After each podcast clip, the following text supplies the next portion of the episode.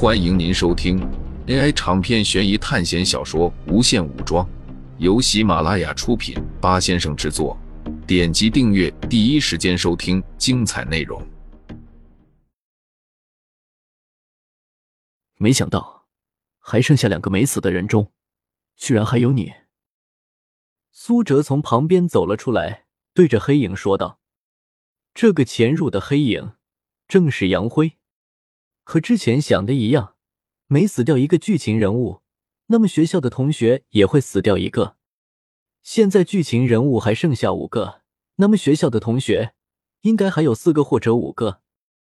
杨辉现在很狼狈。”他全身都是泥土，很显然，他离开之后的这段时间过得并不好。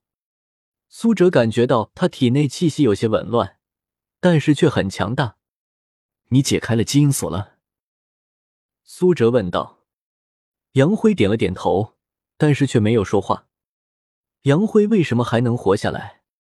话说，从那天大家四处逃散后，杨辉本来是要等着苏哲和秦凡回来的。但是不知道等了多久，他们都没有回来。而就在那个时候，游乐场连接水塔的一颗螺丝松了，接着年久失修的水塔就落下来，刚好砸在了张连喜身上。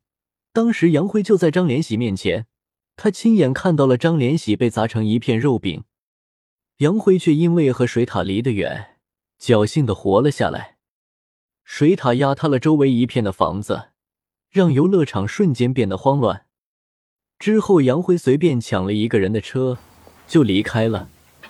因为找不到路，当时又是晚上，所以杨辉只能跟着路走，不知不觉就走歪了。他远离了麦金利镇。杨辉是这群考试的人里最熟知剧情的人，但是他却非常慌张，因为这次的考试已经脱离了他所熟知的那个剧情。本来是应该在过山车上死掉的杰森和凯瑞并没有死，而死神的攻击本来按照剧情也应该是半个月之后才会开始的。为什么一切都变了？为什么不按照原来的剧情走？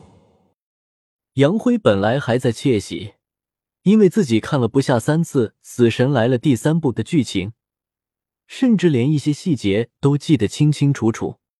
在第一天的时候，他就接到了许多剧情人物死亡的消息。每当这些消息从手环跳出来的时候，他心脏都会跟着跳动。弗兰克怎么会被张连喜打死？他不应该是被风扇削掉了脑袋吗？安雪和艾雪莉为什么会死？他们不应该是在晒人工日光浴的时候被烤死的吗？刘易斯怎么会死？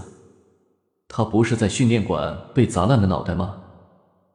在杨辉眼里，这些剧情人物的死亡和他并没有关系，因为他们的死亡是他的风向标。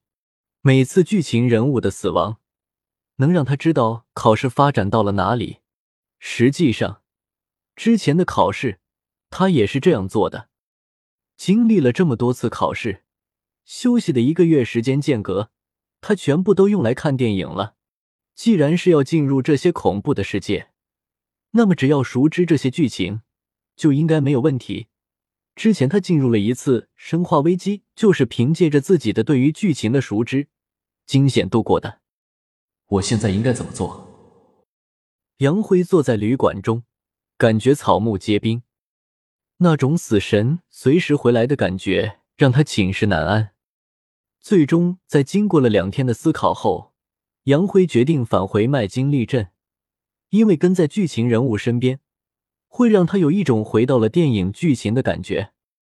第三天出发的时候，天空因为刚下过雨，地面有些湿滑。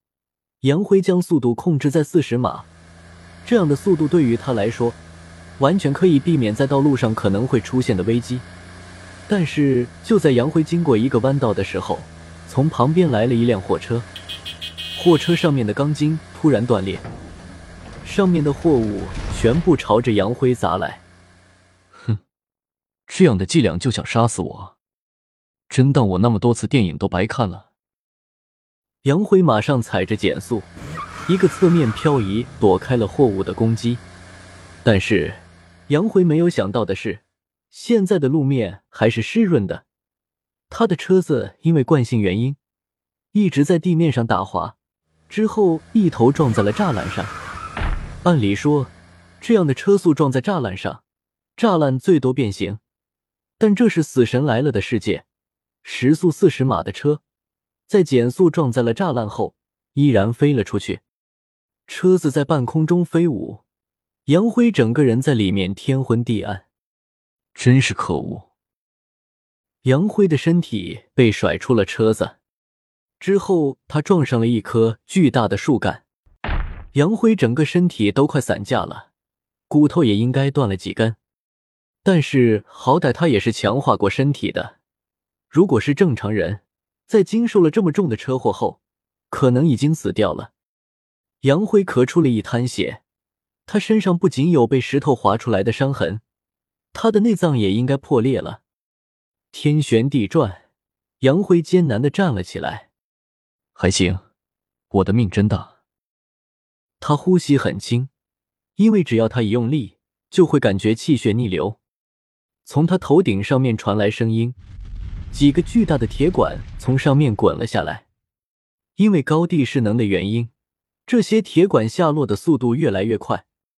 而且不知道为何，这些铁管是竖直落下，尖端的一部分朝着杨辉冲了过来。杨辉想躲在大树背后，但是腿却使不上劲。杨辉用力爬到了大树背后，听到铁管不断落下的声音，杨辉并没有一丝安全感，身体甚至都抖了起来。铁管穿透了大树的枝干，瞬间插在了杨辉身上。剧烈的疼痛感让他瞬间清醒过来。铁管刺穿了树干和他的身体后，就失去了动力。现在他整个身体连同大树的树干被铁管穿在了一起，鲜血顺着他的肚子流了出来。不，我不要死。杨辉只是一个平凡的人，甚至还有些内向。他清楚的明白，自己是最普通。最普通的那种人，可以说是放在小说、电影中最容易被忽略的一类人。可是，我也不想死啊！杨慧意识有些模糊，越来越疲倦，但是求生的信念却越来越强烈。不知道是哪里来的力气，杨辉将铁管一点点的从肚子里拔了出来。他捂着肚子。从手环中拿出一样东西，体细胞分裂素。他将这瓶药水一口气喝了下去，之后他感觉到肚子周围非常的痒，痒到他只能用牙齿狠狠的撕咬着树干。杨辉被铁管捅出的大洞开始慢慢愈合，身上一些伤口也开始结痂。杨辉将自己的内脏、肠子等全部塞回了自己的肚子里。他现在做什么都感觉特别快，而且周围的感知也变得十分清晰。杨辉解开基因锁了，在 C 级班解开了基因锁，就意味着成为了班上屈指可数的人物。这下我们班终于有五个解开了基因锁的人了。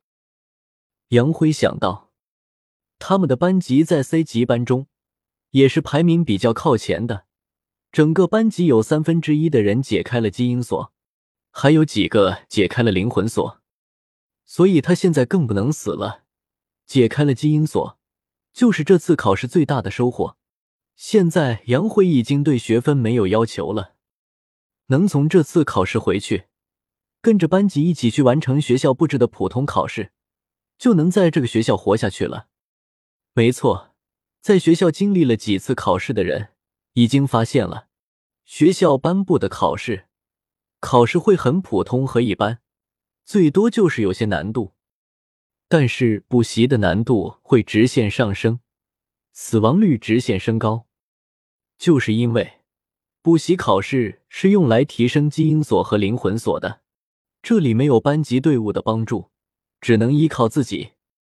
杨辉感觉肚子在咕噜咕噜响，是因为各种内脏已经错位了，但是他现在管不着。